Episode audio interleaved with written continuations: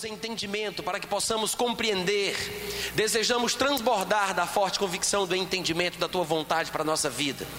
Te pedimos, Pai, que o teu Espírito Santo, que é o nosso mestre, nos ajude a ouvir e entender o que está no teu coração, em nome de Jesus. Quantos desejam isso e querem isso para a sua vida, digam amém. Dá um grito de aleluia. Diga, prega Natan. Uh, glória. Gente, tem sido uma bênção esses dias. Eu não sei se vocês têm aprendido tanto quanto eu, mas eu estou gostando demais, aprendendo muita coisa nova. O Senhor tem ministrado ao meu coração. E eu devo ser sincero: se não está sendo bom para você, está sendo muito bom para mim. e temos falado muito a respeito do que a Bíblia ensina, no que diz respeito a casamento, relacionamentos, atração sexual. E tem muitos textos na Bíblia que podem e devem ser usados quando falamos a respeito desse assunto. Mas 1 Coríntios 7 é realmente o texto mais completo, mais abrangente. Ele contém o que poderíamos chamar de princípios elementares das doutrinas relacionadas ao matrimônio. E eu queria que você abrisse comigo em 1 Coríntios capítulo 7. Eu sei que alguns de vocês estão aqui pela primeira vez. É provável que alguns não tenham vindo nem no primeiro dia. Aliás, nem ontem e nem hoje pela manhã, né? Mas depois você pode acessar na internet, no meu site, natanrufino.com.br, ou baixar meu aplicativo. Tem em qualquer loja de aplicativo nas App Stores da sua plataforma. E você pode procurar essas mensagens em áudio e vídeo, que eu vou postar lá assim que eu tiver condição de fazer isso. Aí você pode acompanhar tudo que está sendo ministrado, tintim por tintim. Mas os que têm vindo e têm aprendido alguma coisa podem confirmar com um amém bem forte. Amém. Você tem aprendido alguma coisa? Amém. Então você já sabe que você só pode casar se Deus te revelar aquela pessoa que te foi predestinada. Amém? Nada disso, né, gente? Nada disso. A gente já viu algumas coisas aqui dos versículos iniciais do capítulo 7. E eu devo ter parado mais ou menos nos versículos 8 e 9, se eu não estiver enganado. Eu sei que tem algumas coisas que eu não falei, que eu até esqueci de comentar. Eu não vou rebobinar essa fita, porque eu quero avançar, porque tem mais coisa para ser vista. E eu não posso me empolgar tanto.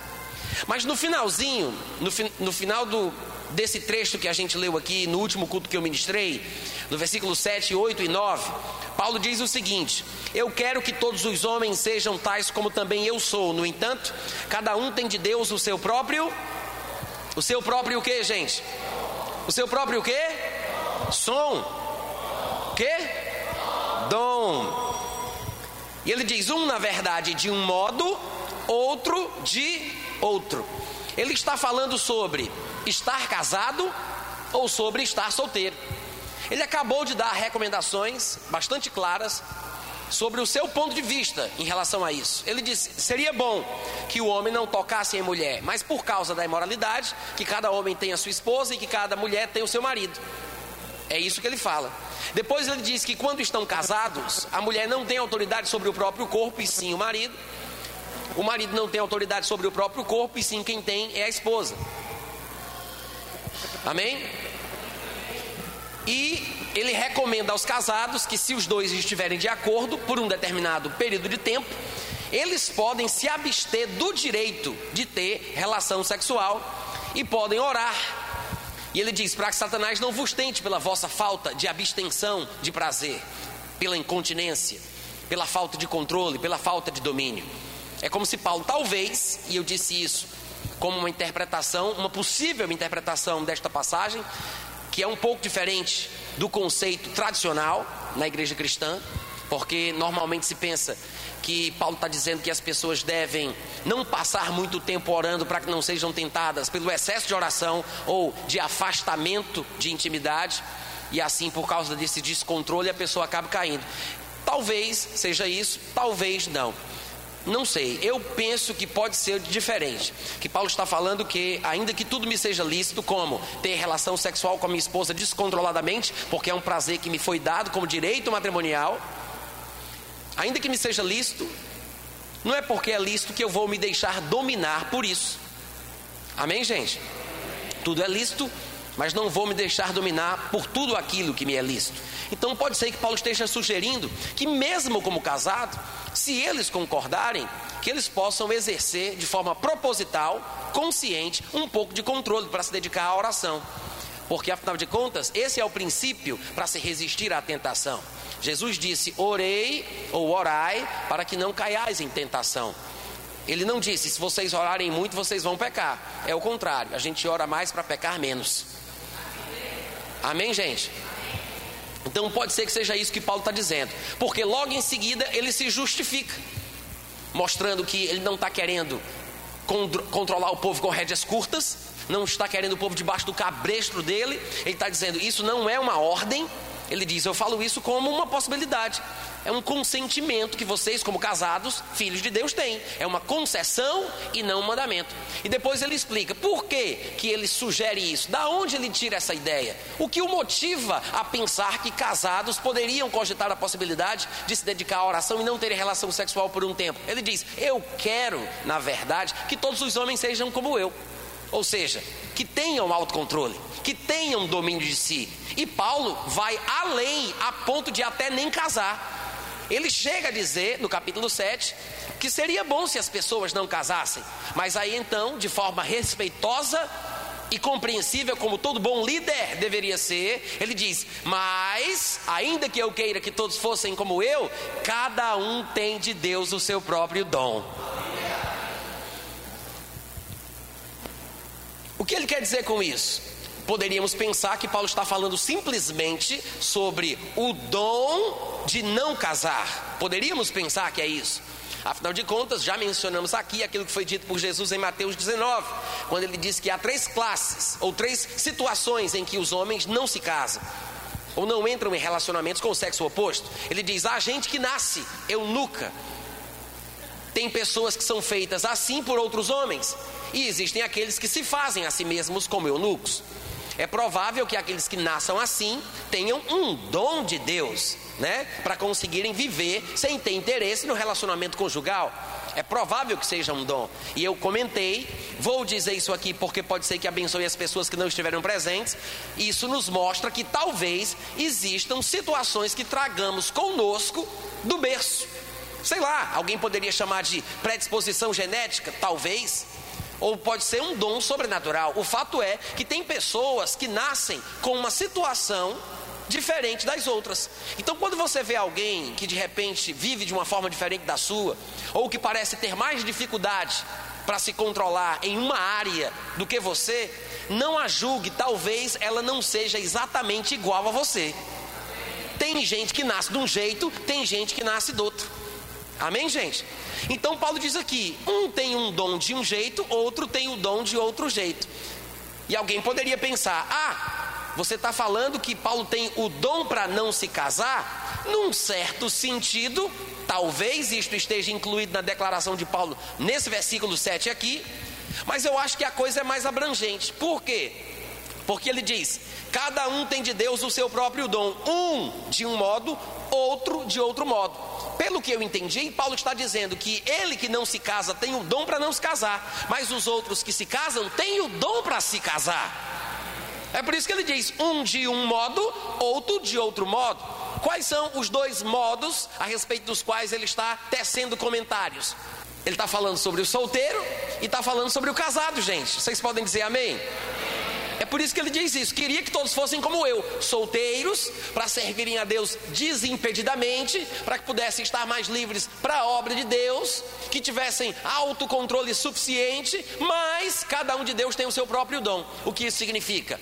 Viver solteiro, controlando-se, vivendo em santidade, fazendo a obra de Deus, é uma dádiva divina. Mas estar casado e ser uma referência na sociedade também é.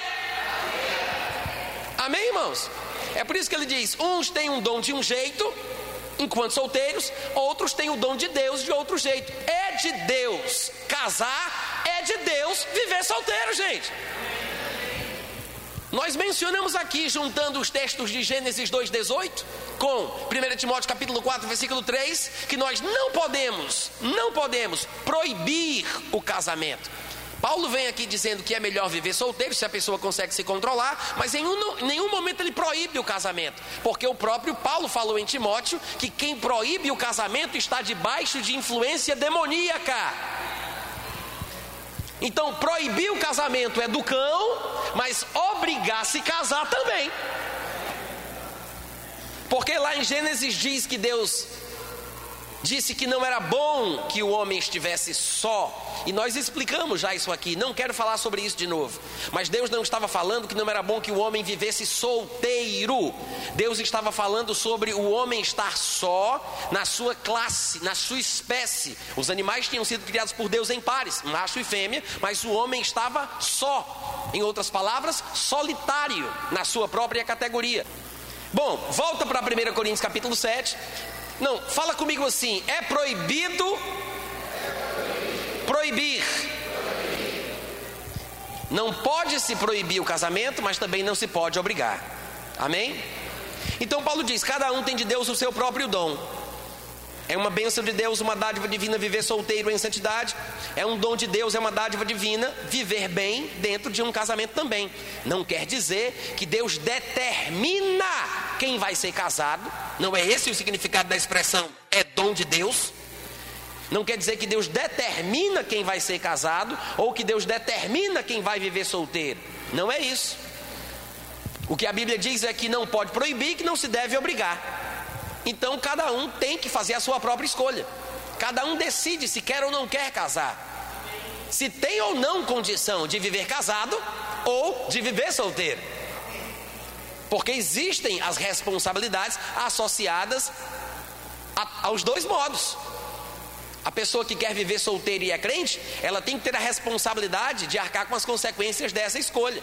A pessoa que quer viver casada e agradar a Deus, tem que arcar com a responsabilidade da decisão que tomou. Amém, gente? Então, as duas situações são dons de Deus, presentes de Deus, dádivas divinas, coisas criadas possibilitadas, me permitam dizer assim, por Deus, que podem ser recebidas com ações de graças por todos quantos conhecem a verdade. Uma vida vivida como solteiro, uma vida vivida como casado, sendo recebida com ações de graças, não é recusável, porque pelo conhecimento da palavra de Deus que você tem no seu coração e pela oração de graças que você faz a Deus, a sua vida de solteiro é santificada e a sua vida de casado também. É isso que importa. Mas o que é interessante é que na sequência do argumento de Paulo, ele diz no versículo 8: E aos solteiros e viúvos, digo que lhes seria bom se permanecessem no estado em que também eu vivo, caso, porém, não se dominem, que se casem. Gente, ele acabou de falar que quem se casa, na verdade, tem um dom de Deus. Ele disse: eu gostaria que vocês fossem como eu, mas cada um tem de Deus o seu dom. Uns de um jeito, ele solteiro, outros de outro, vocês casados. Aí ele vai e fala: os viúvos e solteiros poderiam até viver assim, sem se casar. Mas se não se dominam, que se casem. Ué, ele não disse que era um dom? Por que, que agora ele diz que eles não se dominam? Primeira coisa, Paulo não está dizendo que ele tinha o dom para não casar, porque ele se dominava. O que significava que o dom seria o domínio próprio. Não é isso que Paulo está dizendo. Ah, eu tenho o dom do domínio próprio, é por isso que eu não me caso. Mas vocês, como não têm o dom do domínio próprio, então devem se casar. Alguém poderia pensar dessa forma, um raciocínio falso poderia ser desenvolvido dessa forma. Puxa, agora que eu entendi que quando a pessoa não tem condição de se dominar, é porque ela tem o dom para casar, ou seja, ela não tem o dom do domínio próprio. Você me abençoou muito, irmão Natan. Hoje eu estou sabendo qual é a minha situação. Eu não tenho o dom do domínio próprio. Quantos aqui sabem que o domínio próprio não é um dom? É um fruto. Fruto que nasce, que cresce, amadurece Domínio próprio não é um dom que Deus dá e uns têm e outros não têm. Não é nesse sentido. Poderíamos chamar de dom de Deus como dádiva divina, uma graça divina, uma coisa que Ele nos abençoou com ela, nos beneficiou com isso.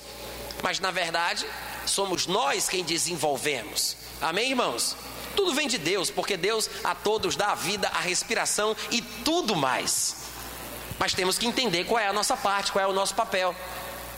Domínio próprio é uma coisa que nós devemos desenvolver. Desenvolver. E é muito importante. É um exercício que se faz. Amém, gente? A pessoa que vai se casar, ela deve ter domínio próprio antes de casar. Se ela acha que não tem domínio, se ela não se controla, é bom que se case. Mas se ela entrar no casamento e não trabalhar o seu domínio próprio, no casamento ela vai, vai trazer problema para a relação. É por isso que lá em Hebreus está escrito que deve ser considerado digno de honra o matrimônio e o leito sem mácula. Quando ele fala o matrimônio e o leito, ele está falando sobre o casamento e a relação sexual dentro do matrimônio. Ele não está falando sobre o leito, que é uma figura de linguagem para a cama, que faz alusão ao sexo. Ele não está falando que o sexo deve ser abençoado onde quer que ele aconteça. Ele está falando sobre o sexo dentro do casamento. Mas veja que ele diferencia uma coisa da outra. Ele diz: seja digno de honra o matrimônio, bem como, ou seja, não só isso, ou seja, casar simplesmente não resolve todos os seus problemas sexuais. Casar simplesmente não resolve os problemas sexuais. É por isso que ele fala sobre o cuidado que se deve ter, a consideração que se deve ter para com o e também em relação ao leito a relação sexual. É por isso que ele diz que tem que ser um leito sem mácula. É uma relação sexual que não seja suja, sem mancha. Porque a pessoa pode ter relação sexual com a sua esposa e pensar noutra pessoa. Ela estaria manchando a, a sua relação, ela estaria manchando o leito e não seria o padrão divino. E, e, a Bíblia diz que Deus julgará os impuros e os adúlteros. Por que, mais uma vez, ele classifica em dois, impuros e adúlteros? É porque tem muito impuro que não é adúltero, porque é impuro enquanto é solteiro. Então não pode ser chamado tecnicamente de adultério. Uma pessoa que vive se masturbando e vendo pornografia é um impuro. Uma pessoa que namora de forma indevida e que faz o que não deve, que pega onde não pode, também é impuro. A pessoa que vive de qualquer forma libertina, de forma errada, dando vazão aos seus desejos sexuais, ela é impura, mas não é adúltera, a não ser que na sua solteirice ela tenha relações ou envolvimentos com pessoas casadas. Ela pode ser classificada como estando promovendo um adultério, ainda que seja solteira. Ela está se envolvendo numa relação de adultério, ainda que o adúltero seja aquele que é casado. Mas a Bíblia diz: Deus julgará o impuro e o adúltero. Nem todo impuro é adúltero, mas todo adúltero é impuro. Amém, gente? Então Paulo diz: aos solteiros e viúvos, eu digo que lhes seria bom se permanecessem assim, solteiros e viúvos, no estado em que eu vivo. Paulo era solteiro. E ele diz: caso, porém, não se dominem que se casem, porque é melhor casar do que viver abraçado. Paulo está fazendo uma relação de comparação o tempo inteiro. Ele está dizendo que é bom viver solteiro. Quer dizer, depende. Se a pessoa vive solteiro e vive como Deus quer, é bom. Mas se ela está solteira, mas pratica a imoralidade, não é bom. E aí ele compara: se é para viver abrasado na imoralidade, é melhor casar. Se for para comparar o solteiro que vive corretamente com o casado que vive corretamente, é melhor ser solteiro. Mas se for para comparar o casado com o que vive erradamente, deixe-me dizer assim, com certeza é melhor viver casado. Quantos estão entendendo? Este é o ponto de vista de Paulo, irmãos. Mas você deve se analisar. Ninguém vai te julgar, ninguém vai te analisar. Só você se conhece. Só você sabe onde é que o sapato aperta. Amém? Apenas aprenda isso. Não existe a obrigação nem para a sua vida, nem para a vida das pessoas que você ensina, para quem você prega ou pessoas que você ajuda. Não existe a obrigação de se casar. O casamento não é uma coisa obrigatória, impositiva, que tem que acontecer na minha vida. O homem não tem que nascer, crescer, se abestalhar e casar. Não precisa. Ele pode casar ou pode não casar, mas os termos bíblicos para se viver solteiros ou casados já estão nas Escrituras. Diga amém. Aí no versículo 10, Paulo diz o seguinte: No versículo 10, Paulo diz: Ora, aos casados, diga casados. Para quem que ele está falando? Ele agora vai falar com quem? Aos o quê? Aos casados. Aí ele fala aqui alguma coisa no versículo 10 e no versículo 11, e quando chega no versículo 12, ele diz: Aos demais, aos mais, digo eu, não Senhor. Ora que coisa curiosa. Gente, no versículo 10 ele falou para quem? Vamos lá, gente, eu fiz uma pergunta, eu espero uma resposta. No versículo 10 ele falou para quem? Depois que ele fala para os casados, que a gente vai ver daqui a pouco o que foi que ele disse e o que significa o que ele disse. No versículo 12, ele agora fala aos. A quem? Não, eu quero que está escrito aí. A quem? Aos outros, diz a tua versão. A minha diz aos mais. O que fica implícito é que ele estaria falando com pessoas que não eram casadas. Mas este pensamento não é correto, porque tanto no versículo 10 ele está falando com casados, como no versículo 12, quando ele diz que agora vai falar aos mais, ele também está falando com casados. Olha como é claro, no 12 ele diz: Aos mais, digo eu, não Senhor. Se algum irmão tem mulher incrédula, epa, como é que pode? Não pode ser solteiro. Não é verdade, gente? Não pode ser solteiro. Então quer dizer, as pessoas do versículo 10 são casadas e as pessoas do versículo 12 são casadas também. Mas o que nos compete agora descobrir é qual a diferença dos casados do 10 para os casados do 12. Tem uma diferença aí, porque senão ele não, precisaria, ele não precisaria distinguir a fala. Para os casados eu vou dizer uma coisa e aos mais eu vou dizer outra. E ele fala de casados também. É porque, gente, na verdade, quando você lê o versículo 12, já nos orienta, o versículo 12 já nos orienta a entender o que ele falou anteriormente, ou que tipos de casados são os do versículo 10 e 11. Porque no 12 ele fala: aos mais, digo eu, não, Senhor, se algum irmão tem mulher incrédula e ela consente em morar com ele, não a abandone. E a mulher que tem marido incrédulo e este consente em viver com ela, não deixe o marido. De que tipo de casados Paulo fala no versículo 12 e 13? Ele fala sobre pessoas que são crentes casadas com incrédulos. É um casamento misto. Amém, irmãos? É um casamento misto. É um crente casado com um descrente. Pode ser um homem crente casado com uma mulher incrédula, ou uma mulher crente casada com um homem incrédulo. O que fazer numa situação como essa? Afinal de contas, Paulo estava respondendo as perguntas, tirando as dúvidas. No versículo 1 ele disse: Quanto ao que me escrevestes, e começa a falar. E ele vai tocando em vários pontos que são dúvidas comuns das pessoas de hoje em dia também. É verdade ou não é? Até hoje.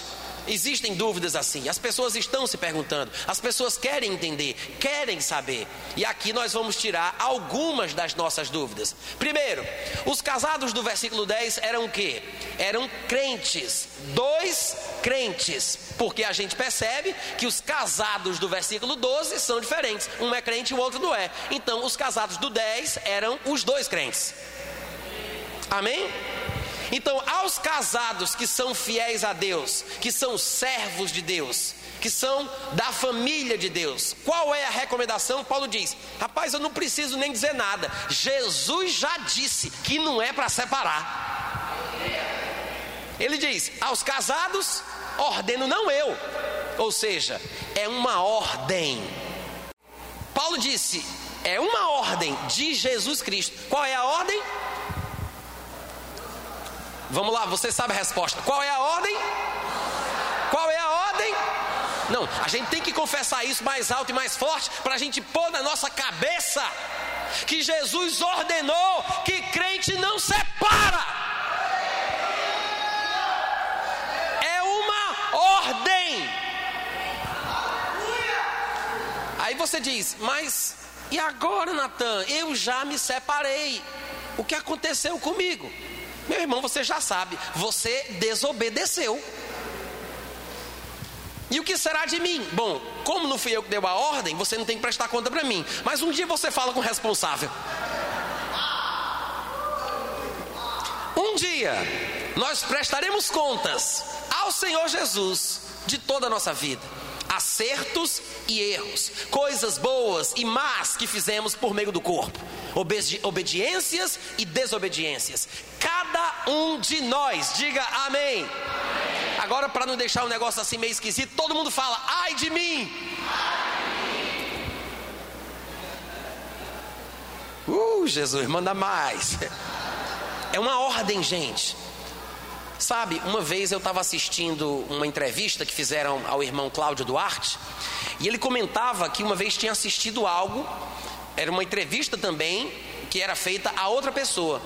E ele relatou o que ele ouviu, que deixou ele impressionado. E agora estou aqui relatando o que eu ouvi, e ele dizer que também me deixou impressionado. E ele disse que via o cara sendo entrevistado a respeito de homossexualismo. E ele disse o seguinte: Olha, vai chegar um dia que a igreja cristã a igreja evangélica vai aceitar naturalmente o homossexualismo, a homossexualidade dentro da igreja. Esse dia vai chegar e não está longe. Aí a pessoa que estava entrevistando se assustou com isso, porque pensou que o entrevistado estava fazendo uma espécie de apologia à homossexualidade, como quem diz assim: ah, isso é uma coisa da qual a igreja não vai conseguir fugir. Um dia todo mundo vai estar aceitando. E o entrevistador, impressionado e um pouco assustado, disse: Mas por que você está dizendo isso? Ele disse: Simples. Porque se eles, a igreja, seguisse o que está escrito, eles não faziam o que fazem e não aceitam o que aceitam. Hoje em dia, dentro da igreja evangélica, a coisa mais comum que tem é crente se separando e casando com outros. Se eles deram um jeito de desobedecer a Bíblia numa área, eles vão dar um jeito de desobedecer noutra. Não, eu deixo o pensamento para a meditação da igreja.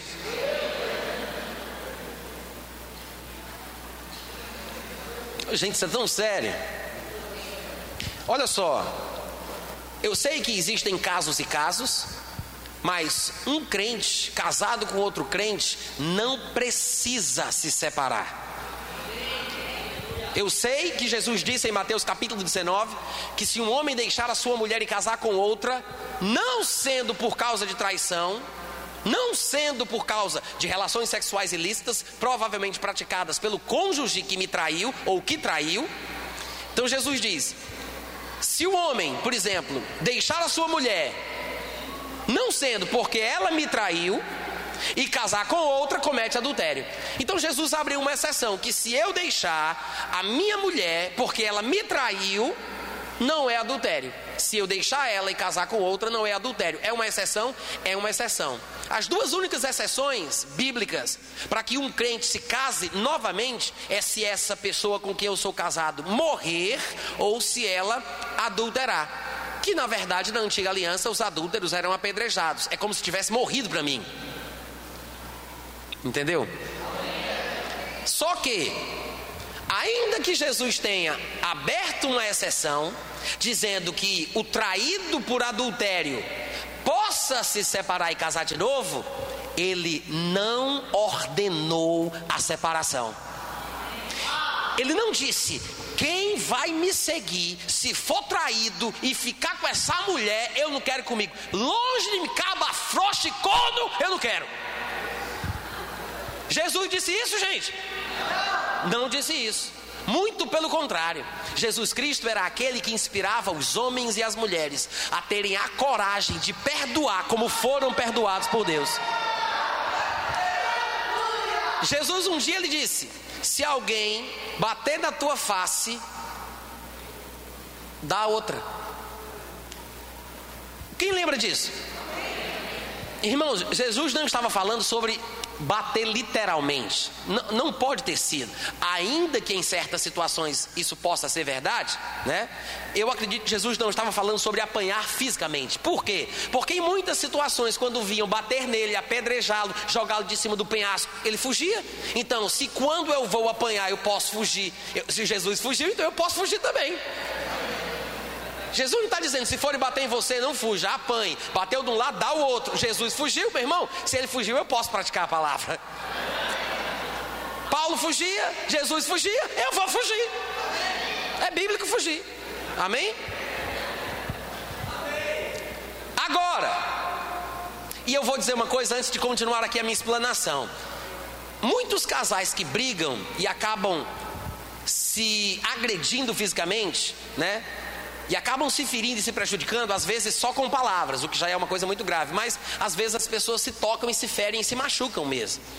E eu vou dizer, irmãos, que se num casal, num casamento, entre o casal, se tiver um crente espiritual, eu estou falando de dois, se um dos dois for espiritual, eu estou falando espiritual, espiritual. Talvez alguns nem saibam o que significa ser espiritual, mas se for espiritual nos padrões da Bíblia, nunca, nunca vai ter briga. Eu não estou dizendo na maioria das vezes, não, eu estou dizendo nunca, nunca, never, nunca, jamais, nunca vai ter briga. Tem um ditado popular, gente, que é a coisa mais verdadeira do mundo: quando um não quer, dois não briga. E é assim mesmo, sem concordância para não perder o romantismo. Quando um não quer, dois não briga. Ah, mas você não conhece meu marido, é mais grosso do que papel, é mais grosso do que papel de enrolar prego. Não importa. Se tiver um espiritual, quando um não quer, dois não brigam. Pode ter assassinato, espancamento, briga não tem.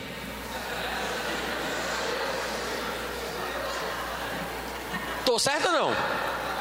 Briga não. Pode ter espancamento, pode ter assassinato, mas briga não vai ter. Porque briga existe no mínimo duas pessoas. Pode haver desmoralização, humilhação, espancamento, assassinato, mas briga não tem. Briga não tem. Alguém poderia pensar, Natan, você está fazendo uma apologia aos maus, aos maus tratos do lar? Claro que não, né, abestado? Doido, imbecil, idiota é o homem que bate na mulher. Eu sei que tem muitas mulheres que batem em homens, ou pelo menos alguns. Tem. Agora, vamos falar assim, porque a maioria dos homens fazem isso. Mas idiota é o homem que bate na mulher. Que um imbecil desse pode não ter muito raciocínio, mas hoje eu vou explicar. Se um homem bate na sua esposa, ele pode morrer envenenado no próximo almoço. Recebe isso na tua vida, abestado. E se porventura tiver algum idiota aqui que faça isso com sua esposa, quando a mulher chegar em casa, lembre para ele: lembra da pregação do irmão Natan? Eu não estou dizendo para você colocar veneno, só abençoa ele com a palavra. Amém, gente? Ah, irmão Natan, mas mesmo assim, se ele quiser me bater, já que você disse que uma pessoa espiritual, ela nunca briga, aí eu vou, eu vou ser espancada? É, eu não disse isso, gente. Eu disse isso.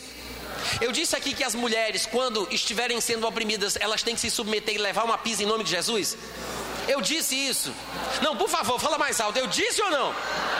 Eu preciso conferir porque tem gente que se esforça para me entender errado. Eu não disse isso. Ó, eu estou dizendo que se alguém for espiritual, nunca vai ter briga. Pode até haver espancamento, briga não. Agora, se na vida real alguém for te bater, minha filha, corra em nome de Jesus. Corra. Esse é o conselho que eu dou para você. Foge, amada. Jesus não fugia. Paulo não fugia. Liga para a polícia. Chama os irmãos da igreja, liga para o pastor.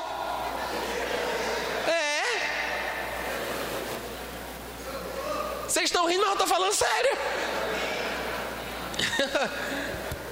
Quantos estão entendendo?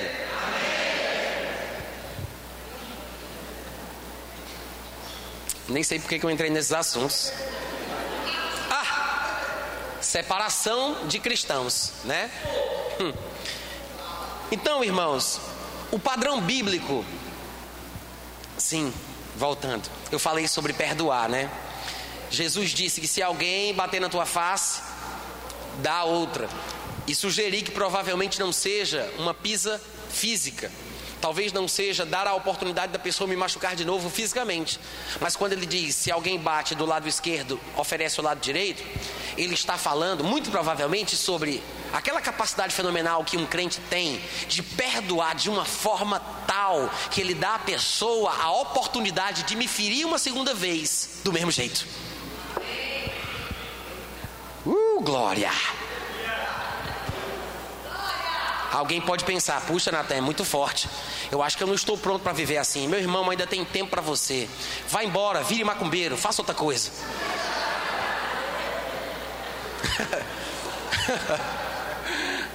Ainda pode ser que você se encontre. Mas se você, se você quer ser cristão, diga eu quero. Isso, é bíblico chamar as coisas que não são como se fosse. Diga de novo, pela fé, eu quero. Se você quer ser cristão, viver como Deus quer, você vai ter que melhorar muito. Vai ter que melhorar muito. Eu falei aqui sobre o tipo de oração que um crente seguidor de Jesus tem que ser capaz de fazer. E para os, para os que não estavam presentes, eu vou repetir. Jesus, quando disse como os seus seguidores orariam, ele falou que na relação direta com Deus pela oração, eu teria a ousadia de dizer para aquele que conhece o meu coração, eu, eu devia ter a coragem de dizer: Pai, me perdoa como eu perdoo aos que me têm ofendido. Isso quer dizer que eu tenho que ter uma vida tão cheia de amor, tão cheia de graça e de misericórdia, ser tão abençoador e capaz de perdoar, que eu ouso dizer a Deus: Pai, faz comigo o que eu faço com os outros, faz comigo aquilo que eu faço, me perdoa como eu tenho perdoado quem me tem ofendido. Você está pronto para orar como discípulo de Jesus? Você tem essa capacidade espiritual de ser crente, de ser discípulo de Jesus? Eu não estou dizendo que é fácil, eu estou dizendo que é obrigatório. Amém, irmãos? Existem três pilares da vida cristã que são fundamentais: a fé, a esperança e o amor. Mas se formos comparar uns com os outros, afinal de contas, não podemos tirar a fé e colocar no lugar do amor, nem tirar o amor e colocar no lugar da fé, nem tirar a esperança e colocar no lugar da fé. Não dá para misturar os três, né? cada um no lugar do outro. Cada um tem o seu devido lugar, cada um tem o seu papel e a sua função. Mas se formos comparar os três, irmãos, de todos eles, o amor é o mais importante. Deus é amor. E é pelo amor que as pessoas reconhecem que somos filhos de Deus. Jesus disse isso. Reconhecerão que vocês são filhos de Deus porque vocês amam. E não é amar quem me ama, não é gostar de quem gosta de mim, não é falar com quem fala comigo. Irmãos, saudar com aqueles gestos, aquela coisa toda lá. Até a, até a turma da bandidagem faz isso. Eles têm os seus códigos, suas amizades e eles se saúdam entre si. Saudar quem me saúda, amar quem me ama, até o pecador miserável faz. Se você quer se destacar, você tem que amar quem te persegue, orar pelo teu inimigo para que você seja igual ao Pai que faz o sol nascer para o bom e para o mal que faz a chuva cair para o justo e para o injusto. Ah, mas ele me tirou do seu círculo de convivência, ele diminuiu o seu círculo para me excluir. Então, se você é crente, aumente o seu círculo para ele caber dentro. Amém, irmãos? Aí você vai dizer: Ah, mas eu vou sofrer com isso. E quem foi que disse que não existe sofrimento no cristianismo? Quem foi que disse? Eu sei que hoje em dia algumas pessoas passam por esses cemitérios, por esses seminários por aí afora. E é porque cemitério e seminário é muito parecido e às vezes eu me confundo. E aí as pessoas ficam pensando que crente não deve sofrer. Que história é essa, gente? Para começo de conversa, o amor de Deus foi derramado em nosso coração. Quer saber o que é isso que está dentro de ti? O amor é sofredor. É sofredor. No dia que você aprender o que significa amar, você vai ser parecido com Jesus. Não vai revidar com não vai fazer ameaças, ainda que seja maltratado, ainda que seja perseguido. Na cruz, cuspido, humilhado, Jesus diz: Perdoa eles, Pai. Perdoa eles. Ele não orou por si. Ele diz: Perdoa eles. Irmãos, ninguém pode chamar uma pessoa que ama de egoísta, porque a pessoa sempre se preocupa com os outros. Agora, o que é que uma pessoa espiritual e que realmente quer fazer a vontade de Deus deve sentir no coração? De repente alguém soube de algum deslize meu, de alguma coisa que eu fiz, ou durante o processo de restauração na minha caminhada, algum descuido meu, alguma coisa errada, e a pessoa fala de mim com razão. Como eu me sinto? Se eu realmente estiver bem com Deus, se eu estiver no padrão da palavra, sabe como é que um crente espiritual que está cheio de amor deve se sentir e agir para com aqueles que falam mal dele? Você deve ter compaixão, porque você sabe que se você está bem, você não deve se preocupar com você. Mas se essa pessoa fala de uma pessoa que faz aquilo que é certo, ela corre perigo. Se você é de Deus, você vai se preocupar com a vida dela. Se você é de Deus, você vai orar por ela. Você vai abençoar a vida dela. Você vai chorar por ela. Por quê? Porque você não pensa primeiro em você. Você pensa como Deus pensa. Espiritualidade e amor é você ser perseguido, ser maltratado, ser caluniado e você reagir como Jesus Cristo reagia. Essa é a natureza de Deus, gente. É assim que, como crentes, devemos fazer. Os irmãos entendem o que eu estou dizendo? Quantos crentes nós temos aqui? Eu não estou dizendo que é fácil, mas você vai aprender lições que escola bíblica nenhuma, jamais vão conseguir passar para você. Jamais, jamais. Você vai descobrir o que é que Deus sente. Porque Deus é desprezado, Deus é criticado, Deus é escanteado, mas Ele continua abençoando e amando aquele que não quer nada com Ele. Isso é cristianismo. Então, eu acredito sim, que quanto mais espirituais nós formos, mais nós perdoaremos, mais fácil será compreender as fraquezas dos outros, mais fácil será continuar casado.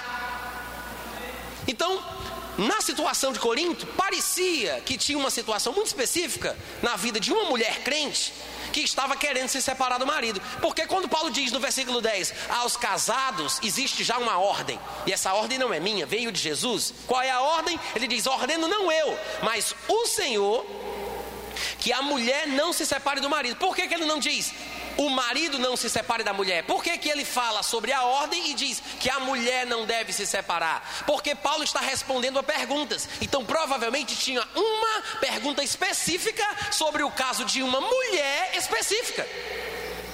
Que todos conheciam. E o caso dela ninguém sabia como resolver. Era um crente homem com, casado com essa mulher crente que, por alguma razão, queria se separar do marido. Os dois crentes. E o povo achava talvez que tivesse alguma justificativa. Mas num caso como esse, de repente há uma exceção. E eles escrevem para Paulo. Aí Paulo diz: Ó, oh, já tem uma ordem aí a respeito do assunto. Os dois são crentes? Jesus disse: Eu ordeno que não se separem. Aí Paulo vai e diz: Mas quer separar? Tudo bem, pode separar, mas não casa mais com ninguém. Ou, se quiser casar de novo, case com o mesmo, uma segunda vez. Ele diz: se porém, versículo 11: se porém ela vier a separar-se, que não se case, ou que se case com o mesmo marido, se reconcilie com o seu marido. Aí ele vai aproveita e diz: e que o marido, a ordem de Jesus é, e que o marido também não se aparte da sua mulher. Quando os dois são crentes, a ordem é continuar separados. A ordem é para ver se vocês estão prestando atenção. A ordem é para continuar casados. E a única exceção para separar ou casar de novo é quando um dos cônjuges morre e quando o ou quando o outro trai a pessoa nessa área de relacionamento íntimo com outro. É uma traição, uma relação sexual ilícita. Em caso de morte ou em caso de adultério, a pessoa que ficou só, que foi traída, pode se casar de novo. Pode, não é obrigado. Pode. Não é obrigação de casar. Quem é viúvo tem que casar. Não é isso. Ah, quem foi traído tem que casar com outra pessoa. Também não é isso. A pessoa pode perdoar e continuar casada. Vocês podem dizer amém, gente? Amém. E talvez alguns de vocês fiquem preocupados com esse negócio de morrer mais cedo. E as mulheres são muito cheias de imaginação e fantasia. E me lembrei de uma história que a mulher chegou para o marido e disse: Querido, sobre esse negócio aí de morrer e outro ficar só, se eu morrer, tu vai casar de novo? Mas, vamos pensar nisso não, que coisa horrível. Ah, ainda bem que você acha horrível casar de novo. Não, horrível é você morrer, né? Sabe? Tudo bem, é romântico do mesmo jeito, mas Se você morrer primeiro, você vai me esperar no céu? Olha, deixa eu falar bem claro. Até onde eu sei, o nosso contrato é até que a morte nos separe.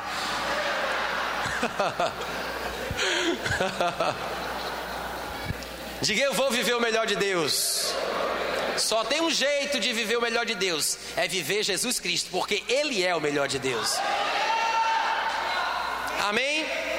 Então pronto, Paulo diz: ó, a resposta para a pergunta de vocês a respeito do caso específico dessa mulher é simples. É simples. Já tem uma ordem para isso. E não sou eu que estou dizendo, não. Jesus ordenou que a mulher, essa mulher aí, não se separe do seu marido. E se se separar, que não se case. Gente, eu me pergunto, por que hoje em dia é tão fácil e tão comum que as pessoas se separem? Por que, que as pessoas estão aceitando isso com muita naturalidade? Existem inúmeras igrejas que hoje em dia é mais comum, é mais comum você ver uma pessoa se separando e se casando com outra do que perdoando e continuando casada. O que a Bíblia diz é que não é para separar, isso deve significar alguma coisa, gente? Isso deve significar alguma coisa.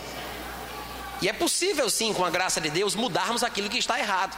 E se chegou a um nível insuportável, é porque nós que estamos envolvidos no casamento fizemos por onde a coisa ficar assim.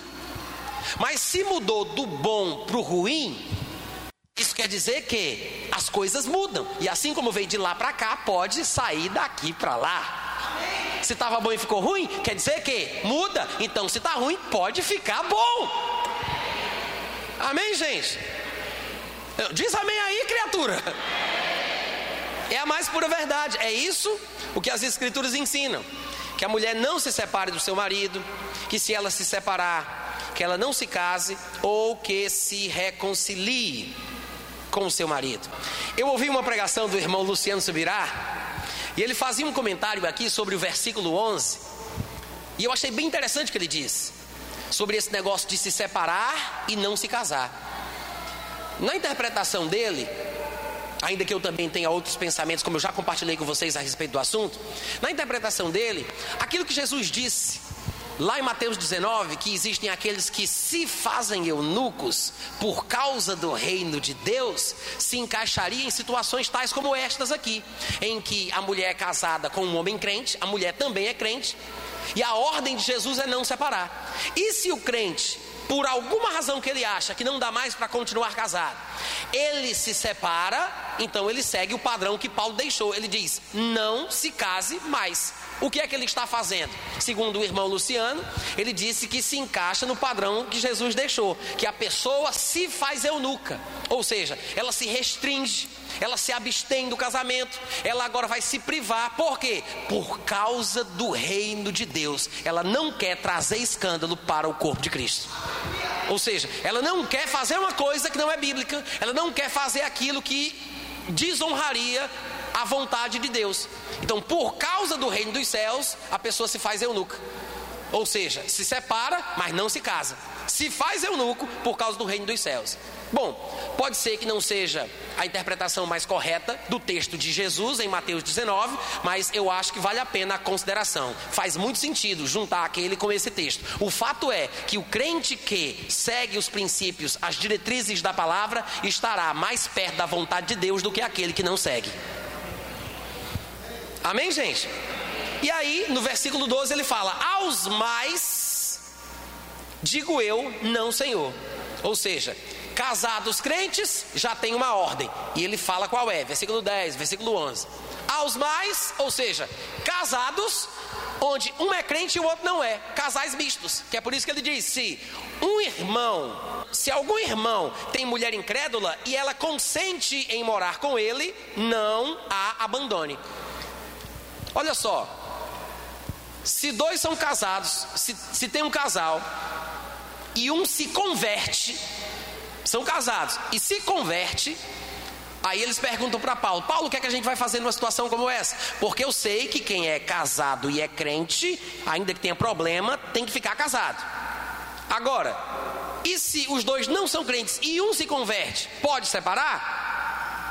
Porque se quem é casado não pode, então Se quem é casado e é crente não pode, então se um é crente e o outro não é, pode separar? Aí Paulo diz: não, não é assim que funciona. O que acontece é o seguinte: nesse caso específico, se um é crente ou se converteu e o outro é incrédulo, mas respeita, consente, aceita a vida cristã do seu cônjuge, Paulo diz: respeite ele também. Em outras palavras, se ele te aceita, aceite ele. Se ele te respeita, respeite ele. Se ele consente que você seja cristã, respeite que ele não seja. Amém, irmãos? Então Paulo diz: se o incrédulo consente, não se separe. O que mostra, em primeiro lugar, em primeiro lugar, que o crente, irmãos, tem que ter sabedoria quando ele é casado com uma pessoa que não é crente. Ele tem que respeitar a vontade do incrédulo. Nem sempre, nem sempre o incrédulo vai estar errado só porque é incrédulo. Às vezes o evangélico acaba tratando o incrédulo de uma forma muito negativa, muito peçonhenta, de forma muito maldosa até. Por quê? Porque o crente tem esse negócio de pensar que Deus é evangélico. Aí ele fica pisando no calo dos outros. Chega um dia de quarta-feira em casa, a mulher está vindo do círculo de oração, aí está o marido tomando cachaça e fumando cigarro. Aí ela diz: Homem, tu só fica nessa coisa aí. Tira essa chupeta do diabo da tua boca, desgraçado. Vamos para a igreja tirar esse peso dos teus espinhos que tu tá com cão nos couro. E se o pastor diz para ela, amada, não faça isso, mas eu tenho que evangelizar, pastor. Isso não é evangelismo. Você nunca vai ganhar uma pessoa que você joga para longe. Amém, irmãos? Não faz sentido isso, gente. Não faz sentido. Até uma barra de ouro se você der para uma pessoa jogando na testa dela, vai ofender. É ou não é? Se você for no melhor restaurante de Natal, comer uma comida maravilhosa, mas o garçom ficar lhe xingando, resmungando, falando mal, você não volta? Eu estou pregando bem hoje à noite. Cadê os amigos? Aleluia. Irmão, você tem que ter sabedoria. Então Paulo diz: como é que o incrédulo age? O que é que ele pensa? Como é que ele, como é que ele reage em relação à situação? Paulo considera o livre arbítrio do incrédulo para dizer para o crente o que ele deve ou não fazer. Não é interessante? Mas muito crente metido a besta acha que os incrédulos têm que ser totalmente desconsiderados. Que é por isso que nunca ganha o pai, nunca ganha a mãe, nunca ganha o marido, nunca ganha a esposa, porque não sabe valorizar o que Deus valoriza.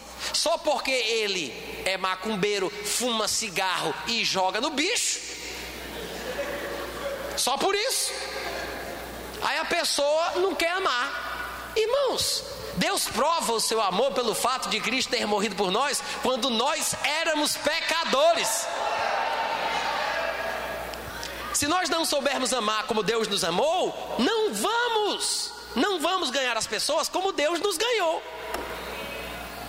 Eu me lembro daquilo que Pedro disse lá em 1 Pedro capítulo 3, versículo 1. Ele disse: Mulheres, sejam igualmente submissas aos vossos maridos, para que se eles ou algum deles ainda não obedece à palavra, seja ganho sem palavra. Peraí, eu não sei se vocês entenderam. Ele não está falando com sem palavras. Ele está dizendo ganho sem palavra alguma. É sem falar. Ele está dizendo que a mulher crente vai ganhar o marido sem palavra alguma. Ou seja, às vezes você fala demais, fala muita besteira. Aí sabe o que acontece? As pessoas não conseguem ouvir o que você está falando, porque o seu comportamento fala mais alto. Elas ouvem o seu comportamento, por isso não querem saber do que você diz. Amém, gente? Então Pedro diz: a mulher crente pode ganhar o marido que não é crente sem dizer nada. O problema é que a mulher, depois que recebe o batismo no Espírito Santo e aprende mais umas coisinhas da Bíblia, pensa que a maior arma que ela tem agora é a língua.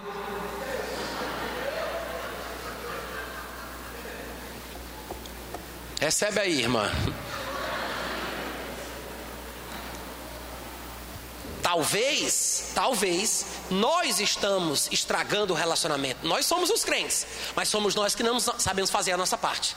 Ah, ele é que, ele é que, ele é que. E você, como tem testemunhado o cristianismo que você diz que segue? Amém, gente? Aí ele fala no versículo 14: Por que, Paulo? Por que, que ele diz que o crente não deve deixar o incrédulo se o, incrédulo consente em morar com o crente? Se ele aceita em morar com o crente. Sabe por quê? Porque o marido incrédulo é santificado. Sabe como é que o marido é santificado? No convívio da esposa que é uma santa. Um encosta no outro, um convive com o outro, meu irmão. O mais fraco sempre cede. Isso quer dizer que, se a esposa for crente de verdade, santa de verdade, sabe o que vai acontecer? No convívio com a mulher santa, com uma santa, ele vai ser santificado. O ruim é quando o crente é mundanizado. Aí sim, Aí é que não faz sentido, mas acontece. Né? E não pense que eu estou falando sobre ir para bares, beber ou fazer coisas carnais, grosseiras que os evangélicos de forma geral desprezam. Mas às vezes, ser mundano é simplesmente falar mal, brigar, levantar a voz, não perdoar, não parar para ouvir, não, faz, não ter gestos de amor, não ser misericordioso, compreensível, etc, etc, etc. Amém, irmãos? A nossa marca deve ser o amor como cristãos. Então ele diz, e tem uma coisa que eu vou falar aqui também, que eu acho que vale, vale a pena. A mulher santa santifica o marido. Sabe o que significa isso? Eu vou até entrar num assunto que pode parecer diferente, que não tem nada a ver com isso, mas tem tudo a ver. Isso quer dizer, mulher ou marido, que você não deve, não deve fazer tudo o que o seu cônjuge incrédulo quer. Não pense que ao se submeter aos gostos dele, você estará mostrando que você é boazinha ou bonzinho. Ou que você vai ganhá-lo para a sua religião porque você faz o que ele pede. Nem sempre, nem sempre, andar em amor para com a pessoa é fazer o que ela espera que você faça. Às vezes, andar em amor é contrariá-la. Por exemplo, eu não estou falando gritar, brigar e bater na cara, não, viu gente? Contrariar é simplesmente não concordar ou não fazer o que a pessoa pede. Amém? Se, por exemplo, o marido diz assim: Olha só, querida, é, domingo que vem eu vai ter um aniversário do Raimundinho lá na casa dele e todas as esposas vão e eu queria que você fosse, mas todo mundo vai beber, vai ter caipirinha para todo mundo e eu queria que você não me fizesse passar vergonha, já que todo mundo bebe.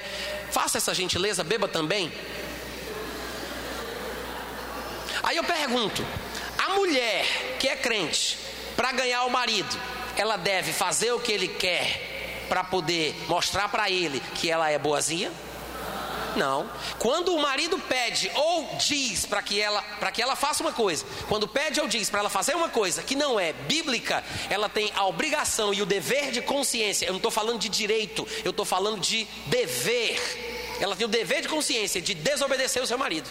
Eu disse desobedecer, porque existe uma desobediência bíblica. Pode ser marido, pode ser pastor, pode ser presidente da república, pode ser policial. Se a ordem que foi dada é contrária ao que a palavra diz, desobedeça. É isso que as escrituras ensinam. Alguém poderia dizer, mas eu vou desobedecer um, pessoa, um policial e levar um tiro? É melhor levar um tiro do que levar uma repreensão do Senhor. Claro que você não vai levar um tiro por causa disso, né? Quer dizer, não se sabe. Mas tem muita gente que no trabalho mente porque o chefe pede com medo de ser despedido, né? E a pessoa ainda inventa uma desculpa espiritual. É porque a Bíblia diz que nós devemos ser submissos aos nossos líderes. Eu não menti, ele mentiu. Eu fui apenas usado. Usado pelo diabo, isso sim. Para dar mau testemunho e fazer besteira. Ah, mas a responsabilidade não é minha, cairá sobre ele. A Bíblia diz: cada um dará contas de si mesmo diante de Deus. Ele não forçou você a mentir. E as pessoas mentem, mesmo que a Bíblia diga para não fazer isso, porque elas têm mais medo do chefe do que de Deus. Hum? Jesus disse: Eu vou mostrar para vocês a quem deveis temer. Não temais os homens, porque no máximo de coisa ruim que eles podem fazer com vocês é matar o corpo. O máximo. Agora, Deus pode lançar no inferno a alma e o corpo. E aí, tu vai temer, tu vai temer quem? Jesus disse: Eu vou dar uma dica a quem vocês devem temer. Alô? Mas tem muita gente que mente porque não quer ser despedido, medo de ser despedido. Mas você já parou para pensar que talvez o fato de você dizer para o chefe que não vai mentir seja bom para você? Porque quem sabe numa próxima oportunidade, quando ele precisar de alguém para um carro de confiança, ele diga: o crente que não mente. E em vez de você ser despedido porque não mentiu, você vai ser promovido. Mas se for despedido, vai dando glória a Deus, criatura. Amém? Deus é quem cuida de ti. Então, gente, da mesma forma, da mesma forma, a mulher precisa, se for santa de verdade, ela precisa discordar, ela precisa contrariar, ela deve desobedecer em situações específicas. Quando uma mulher verdadeiramente santa, que não vai agir na carne para dizer que não vai fazer o que ele quer, não vai agir na carne. Mas se uma mulher for santa e for mostrar para ele que não fará por causa da sua santidade, ele vai ficar constrangido, gente. Ela vai falar com graça, com amor. Ela não precisa ser carnal para praticar a verdade. Amém, gente? Faça do seu jeito. Rani, bebezinho, tchutchuco. Mas fale para ele: eu não vou fazer. Lembra de Safira e Ananias? Safira e Ananias são um exemplo interessante. Os dois entraram em acordo para mentir ao Espírito Santo. É assim que a Bíblia interpreta. Mas a mentira, na cabeça deles, era para Pedro mesmo. Eles iam mentir para os líderes da igreja. Eles queriam que a igreja pensasse que eles eram liberais, desprendidos, pessoas que não estavam presas aos bens materiais. Por quê? Vendemos um terreno e pegamos o dinheiro todinho e demos na igreja. Guardaram uma parte. O pecado não foi porque eles não deram o seu tudo, não foi por isso mas foi porque eles queriam aparentar uma coisa que não eram. Tem muita gente assim, que só dá oferta para receber alguma coisa. Eles queriam dar para ter ibope, popularidade, crédito, para serem bem vistos. Isso é dar para ter. Tem muita gente que só dá na hora da oferta na igreja, porque o pastor garantiu que vai voltar cem vezes mais. Não estou falando de vocês, não, gente. Pode rir, pode, pode relaxar. Estou falando dos primos de vocês, dos parentes de vocês, aqueles crentes lá de fora. Tem muita gente que só dá para ter, porque se não fosse garantido que voltava, ele não dava. Pois eu vou dizer uma coisa para você: a bem-aventurança não está no receber, está no dar. Mais bem-aventurado é dar do que receber. Se você dá para receber, você já perdeu o sentido do porquê você dá. Ah, mas eu estou fazendo uma boa ação, eu estou distribuindo os meus bens entre os pobres. Não significa coisa nenhuma se você não der pela motivação certa.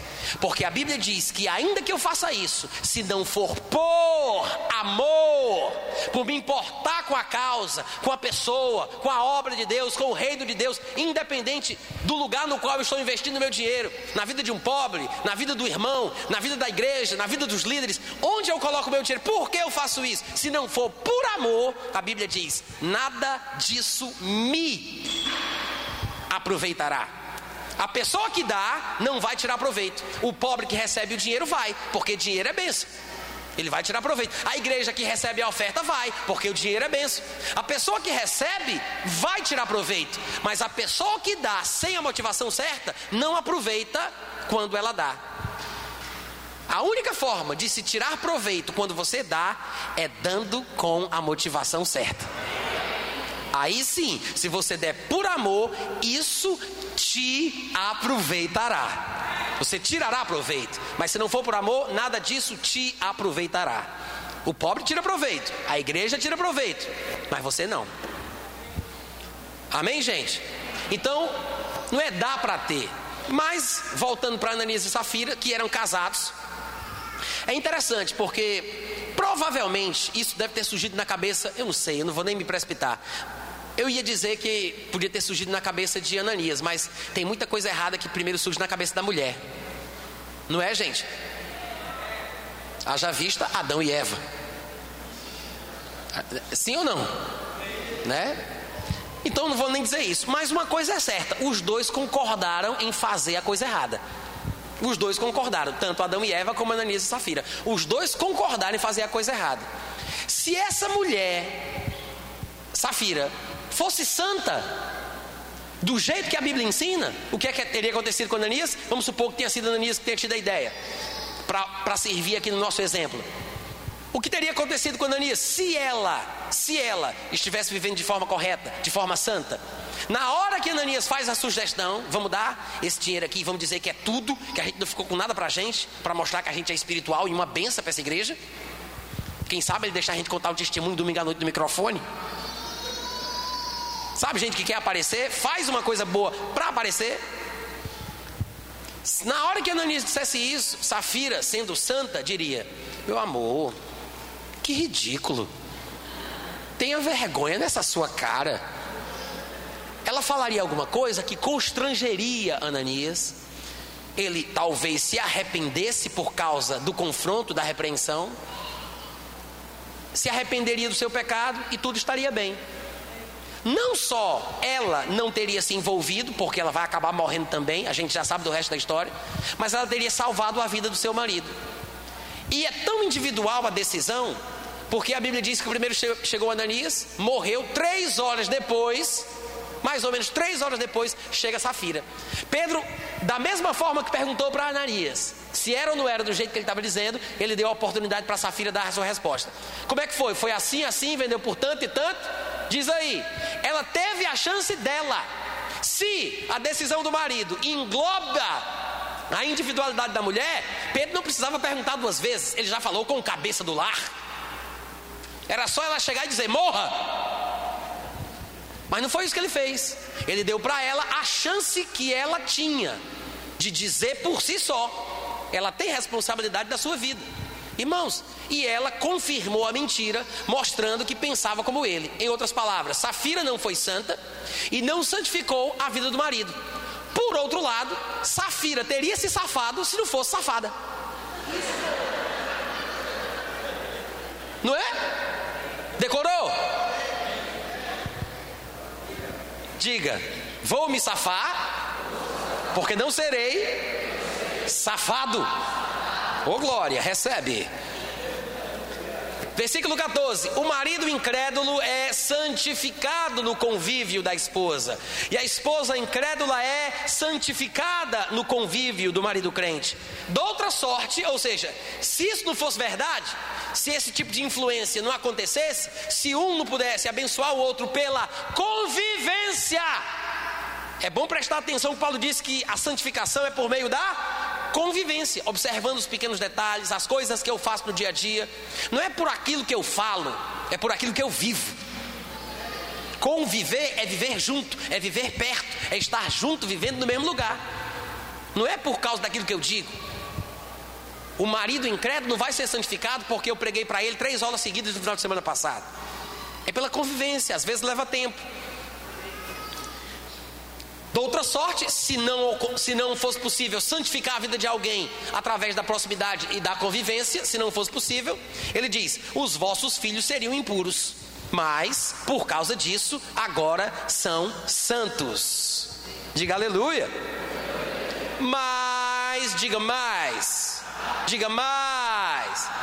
Ó, oh, gente, é tão interessante considerar os mais, né, que aparecem em casos como esse para que a gente não fique extremista. Alguém poderia pensar, pengar, eu disse, eu ia, eu ia falar, é, pegar o versículo pensando, aí eu juntei, eu sempre faço isso. Quem me acompanha há algum tempo já percebeu. Uma vez eu estava pregando e eu fui dizer que Jesus Cristo viu uma figueira de longe, de uma distância longa, e eu disse que ele estava a uma distonga da figueira. Distância longa, distonga. Outra vez eu ouvi falar de Pedro, Tião Aí estou falando de novo. Pedro, João e Tiago. E eu disse Pedro, Joago e Tião. Eu sempre falo que pessoas gostam de seguir mais os seus pregadores prediletos do que a palavra de Deus. Numa ocasião eu fui dizer isso e eu disse pregaleto predidor. Então quando eu me atrapalhar dá um desconto, tá bom, gente? Alguém poderia pegar essa primeira parte e pensar: ah, já que Paulo está dizendo que o santo santifica o incrédulo, Já que Paulo está dizendo que existe a possibilidade do crente, pela sua vida, santificar o incrédulo, então esta vai ser a norma nessa igreja. Está obrigado agora, a partir, de, a partir de hoje, todo crente nessa igreja que é casado com um incrédulo, não se separar, não aceitar a separação, porque você não vai perder isso para Satanás, não, meu irmão. Fica firme, seja um exemplo, dê um testemunho, querida. Fica aceita, aguenta.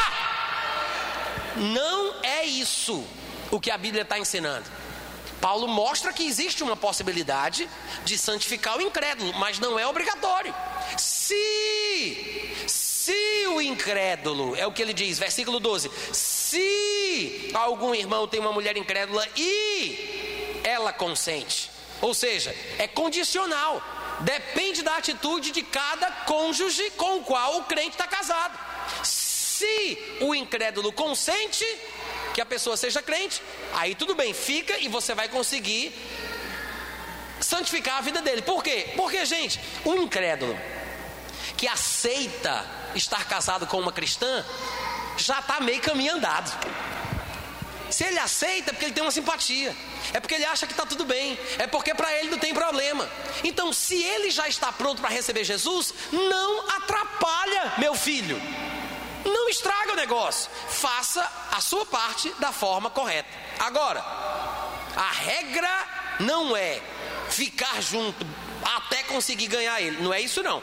Por isso é que ele diz: "Mas se, porque todo se tem dois lados. O primeiro lado ele já falou. Se ele consente, se ele aceita, então faça a sua parte, viva de forma correta e você vai ganhar. Agora, se ele, se o incrédulo quiser, ou seja, é o contrário de consentir. Na primeira parte, ele consente estar casado com o crente. Agora, se ele não quiser, ou seja, se ele quiser se apartar, diga incrédulo, também tem vontade própria.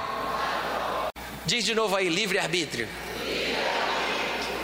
O crente tem que entender que, por mais que seja melhor para o incrédulo com o qual ele está casado, por mais que seja melhor para ele receber Jesus, por mais que Deus queira isso para ele, por mais que seja uma bênção para ele receber Jesus, irmãos, ele tem a liberdade de até não acreditar em Deus. Ele tem a liberdade. Ainda mais ele dizer: Não quero conviver com você, eu não quero esse negócio de crente na minha vida, não quero. Paulo disse: Bom, se ele não quer, o que é que eu vou fazer? Alguém poderia pensar que Paulo deveria ter escrito.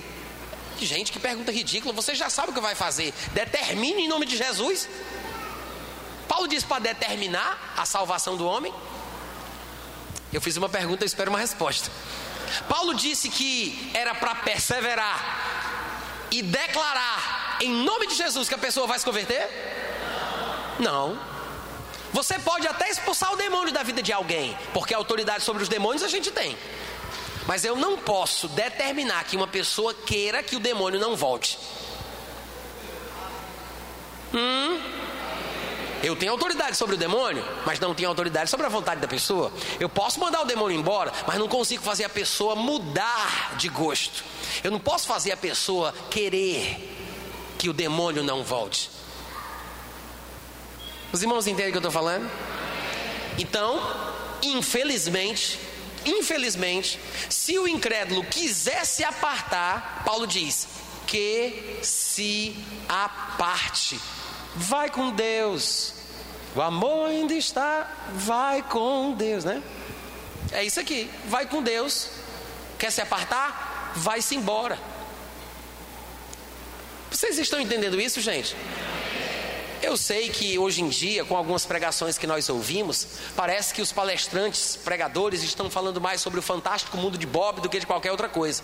Porque se eles pregassem a Bíblia, ficaria fácil para o povo entender que a Bíblia fala da vida como ela é. Isso aqui é vida prática, gente. É vida prática. Não tem como ser mais espiritual do que isso, não. Eu sei que tem muita gente que despreza isso aqui, porque não entende. Não entende. Mas isso aqui é a vida prática e é espiritual. Paulo diz: se o incrédulo que tem livre arbítrio para fazer isso quiser se apartar, o que é que eu faço, Paulo? Como é que eu oro? Eu tenho que acender o quê? Eu tenho que orar como? Eu tenho como, como, é, como é a batalha, como é o plano, como é a estratégia? Mas menino, se acalma, deixa ele embora. Ele quer se apartar, que ele se aparte.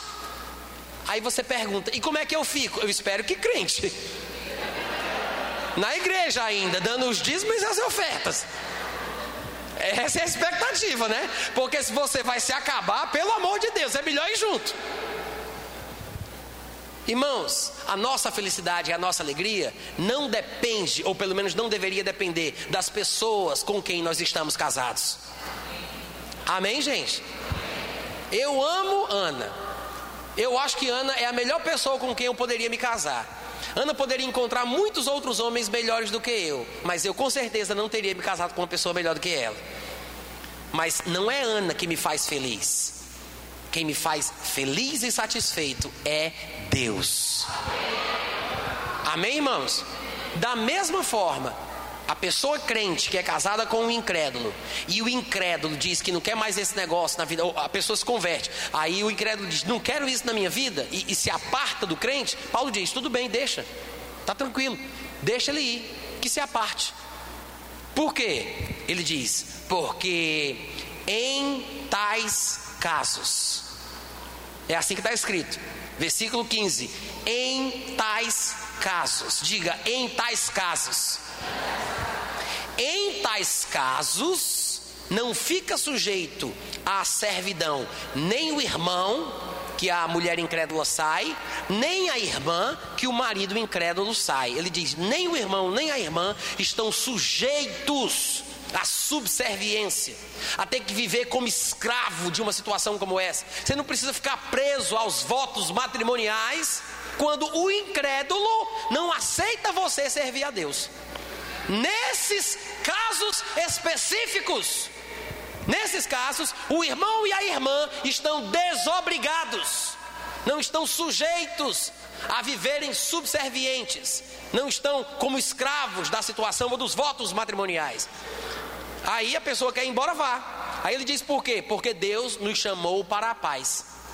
Então, ele foi embora, então está tudo certo. Agora, o crente não é estimulado a deixar um casamento onde a pessoa não é crente. O crente não é estimulado. A gente viu aqui. Eles perguntaram a Paulo e Paulo disse: Ó, se o crente é casado com o incrédulo e o, o incrédulo consente em morar com o crente, não deixa ele não. Sabe por quê, gente? Porque não deve partir do crente fazer aquilo que é do diabo. Não deve partir do crente fazer aquilo que é errado. Não deve partir do crente ter um comportamento que não está em linha, em harmonia com a natureza graciosa, misericordiosa, bondosa e amorosa de Deus. Se o incrédulo aceita você servir a Deus, aceite ele na sua vida também. E pela convivência, salve, ganhe, santifique o seu cônjuge. Agora, se o incrédulo o incrédulo não é o crente. Se o incrédulo quiser se apartar, aí tudo bem, deixa aí. É outra história. Amém, irmãos? É outra história. E aí Paulo explica por que, que tem que ser assim. No versículo 16 ele fala: Pois como sabes, ó mulher, se salvarás o teu marido? Ou como sabes, ó marido, se salvarás a tua mulher? Gente, isso aqui é uma pergunta retórica, é uma pergunta que a resposta já vem no momento que ele está perguntando. O que ele quer dizer aqui é o seguinte: mulher, você não sabe, não sabe se vai conseguir ganhar o teu marido, você não pode ter certeza. Gente, se Paulo disse que uma mulher crente casada com um incrédulo não pode ter certeza que vai ganhar um marido, é porque ninguém vai ter essa certeza. Não existe garantia de que o incrédulo vai se converter só porque é casado comigo. Alô? Não há promessa para que o incrédulo casado com, com um crente se converter. Não existe isso. É por isso que ele pergunta: de onde sabes, ó mulher? De onde sabes, ó marido? Da onde? Não tem como saber, não tem versículo nenhum. Se a pessoa pensa que vai salvar, o Paulo pergunta: de onde é que tu sabe isso? Da onde é que tu tem essa certeza? Da onde tu tirou essa ideia de que vai salvar o teu marido? Você não sabe. Não sabe. Amém, irmãos?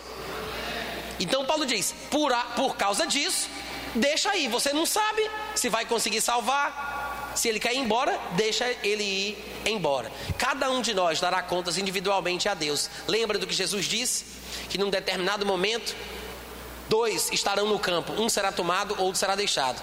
Dois estarão no moinho, um será tomado, outro será deixado. Dois estarão numa cama. E ele não está falando sobre prostituição ou sobre uma relação sexual ilícita. Muito provavelmente, dois numa cama devem ser marido e mulher. Mas ele diz: um é tomado, o outro é deixado. São casados, mas um tem um destino e outro tem outro. E para completar, ele disse: lembrem-se da mulher de Ló.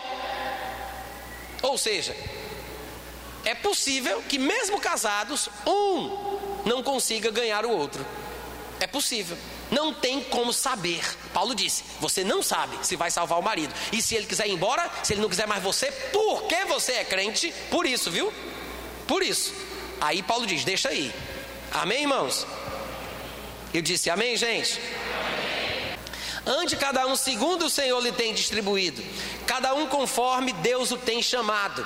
É assim que ordeno em todas as igrejas. Eu disse para vocês, já está pertinho de encerrar o nosso tempo, mas eu quero falar isso. Eu disse para vocês que algumas pessoas, inclusive, usam frases de Paulo aqui, em 1 Coríntios capítulo 7, para desprezar o que Paulo diz no resto do capítulo. Eles pegam uma frase e dizem: gente, é melhor a gente não seguir o que Paulo fala, porque ele acabou de dizer que é ele que está dizendo isso. Não, não foi Jesus que falou. No versículo 12, ele diz: Aos mais digo eu, não o Senhor. Então, eu já vi uma pessoa pregando isso, dizendo que o que Paulo falava por ele mesmo, quando não era o Senhor, podia ser desprezado. Gente, não é isso não. Tem um significado para essa declaração, para essa forma de Paulo falar. Existe uma razão. A questão é que, no versículo 10, quando os casados são crentes, já tinha uma palavra de Cristo para isso. Então ele diz: ó, a respeito dessa situação, onde os dois são crentes, já existe uma ordem dada por Jesus Cristo. Então, eu ordeno, na verdade não sou nem eu, é o Senhor, que os casados crentes não se separem. Agora, em casamentos mistos, quando um é crente e o outro não é, um irmão que tem mulher incrédula e uma mulher crente que tem um marido incrédulo, aí ele diz: nesse caso, quem vai dizer sou eu, não o Senhor. Por quê? Porque o Senhor não tinha falado sobre isso, gente, pelo amor de Deus. Só isso. Digo eu, não Senhor. Ou seja, quer dizer que o que Paulo vai dizer deve ser desprezado? Não. Simplesmente Jesus não falou sobre esse assunto. Você tem que entender que tudo que Paulo pregava tudo que Paulo ensinava era uma reprodução do que ele tinha ouvido de Jesus Cristo. Era muito comum para Paulo ter sempre uma palavra do Senhor a respeito de alguma coisa. Paulo não esteve com Jesus na época que Jesus estava na terra, mas a experiência de Paulo com Cristo foi espetacular, foi sobrenatural, foi extraordinária. No dia da sua conversão, ele vê Jesus com uma luz incandescente e ele pergunta: Quem és tu, Senhor? E Jesus diz: Sou eu, Jesus, a quem tu persegues. Agora, olha o que, é que Jesus diz para Paulo: Ele diz, mas, isso está lá em Mateus capítulo 26, a partir do versículo 16. Jesus fala: Mas, firma-te direito sobre os teus pés. Atos, eu disse o quê? Atos capítulo 26, a partir do versículo 16. Jesus diz: Mas firma-te direito sobre os teus pés, porque por isto te apareci, Paulo, para te constituir como ministro e testemunha, tanto das coisas em que me vistes, como daquelas pelas quais te aparecerei ainda. O que é que Jesus está dizendo? Jesus está dizendo: Eu te apareci para te colocar no ministério. Quer saber o que é que tu vai ministrar? Tu vai ministrar as coisas que você está vendo agora e vai ministrar as coisas em razão das quais eu vou te aparecer. Ou seja, Jesus disse: Eu vou te aparecer depois para te falar sobre coisas a respeito das quais você vai ter que ministrar. Paulo ministrava o que Jesus falava para ele quando aparecia. Ou seja, tudo o que Paulo falava, ou pelo menos boa parte das coisas que ele dizia, ele tinha ouvido de Jesus Cristo. Jesus disse: Você vai falar o que eu vou falar para ti quando eu te aparecer. Te apareci para te constituir ministro das coisas pelas quais vou te aparecer. E depois Paulo confirma isso. Em Gálatas, capítulo 1, versículo 11, ele fala: Faço-vos, porém, saber, irmãos, que o evangelho por mim anunciado não é segundo o homem, porque não recebi nem o aprendi de homem algum, mas foi por revelação de Jesus Cristo. O que é que Paulo está dizendo? Ele está confirmando que o que ele ensinava, ele tinha aprendido diretamente de Jesus, quando Jesus aparecia para ele até sobre a ceia, gente. Paulo não estava lá e ele disse em 1 Coríntios 11, 23: Porque eu recebi do Senhor o que também vos entreguei. Que na noite que ele foi traído, ele pegou o pão, ele levantou, ele deu graças. Como é que ele sabe? Como é que Jesus pegou o pão? Para onde ele apontou o pão? O que foi que ele disse com o pão na mão? Como é que ele sabe? Jesus contou para ele. Jesus apareceu e disse: Está pronto para a lição de hoje? Pega aí o teu tablet. Lição do, de, de Santa Ceia. Lição de hoje, Santa Ceia. Aí Jesus contava para ele. Então era comum Paulo ter sempre uma palavra do Senhor. Noutra ocasião ele disse: Eis que vos digo um mistério: por palavra do Senhor, nem todos dormiremos, mas transformados seremos todos. Era muito comum Paulo ter sempre uma coisa que Jesus disse sobre um determinado assunto. Mas Jesus não falou sobre tudo. Então ele diz: ó, a respeito da situação onde os dois são crentes e são casados, Jesus já disse. Agora, sobre isso aí, eu não tenho uma palavra do Senhor, não, mas eu vou dizer. Ou seja, quem vai dizer isso? Não foi o Senhor, mas quem vai dizer é Paulo, que falava com o Senhor direto, gente. Alô! Como é que uma pessoa diz? Não é o Senhor que está falando, não, é Paulo, então eu posso desprezar criatura, esse homem via Jesus mais vezes do que você tem orado a ele. Tem que se considerar o que ele diz.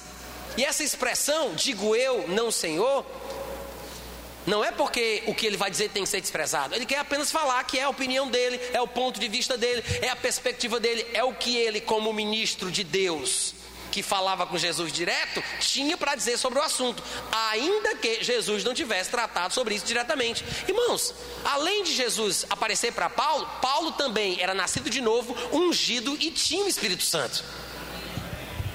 É por isso que no versículo 25, por exemplo, ele diz: com respeito às virgens, não tenho, na verdade aqui é os virgens, e depois eu vou explicar isso provavelmente amanhã. Com respeito aos virgens, não tenho mandamento do Senhor. Ou seja, Jesus não tocou nesse assunto também. Jesus não falou sobre isso. E agora, Paulo? Já que Jesus não falou, então tu não vai falar, né? Não, ele disse: Olha, eu não tenho o mandamento do Senhor. Nas aparições que eu tive com Cristo, ele ainda não falou sobre esse assunto, mas eu vou dar a minha opinião. Alguém poderia desprezar, dizendo: fique com a sua opinião, que eu fico com a minha. Mas, gente, é a opinião de um homem de Deus, que vê Jesus a três por quatro. Ele diz: Eu vou dar minha opinião, e como se não bastasse, ele acrescenta: Vou dar minha opinião como alguém que recebeu do Senhor a misericórdia para ser fiel. Se ele diz que a opinião que ele vai dar se baseia no fato da misericórdia que ele recebeu para ser fiel, uau, eu quero saber o que, é que ele pensa. Porque Paulo era um homem fiel. Amém, irmãos? Além disso, lá no versículo 40, ele fala de novo uma coisa parecida. Ele diz: Todavia, a mulher viúva, que é crente, será mais feliz se continuar viúva e não casar novamente, se permanecer viúva. E ele diz: segundo a minha opinião. E aí ele acrescenta: eu acho que eu tenho o Espírito Santo. Eu penso que eu tenho o Espírito Santo. Então não despreze o que Paulo diz, só porque Jesus não falou aquilo para Paulo em uma das aparições de Cristo a ele. Considere as palavras de Paulo como um homem que falava fielmente, porque ele recebeu misericórdia do Senhor para ser fiel. Receba as palavras de Paulo como um homem que era referência para as referências da sua época, porque ele também tinha o Espírito Santo. Amém, irmãos? Então, que as coisas que Paulo deixou registradas aqui sirvam de estímulo, sirvam de inspiração e abençoe a tua vida profundamente, em nome de Jesus Cristo. Quantos podem dizer amém? Quantos foram abençoados hoje à noite?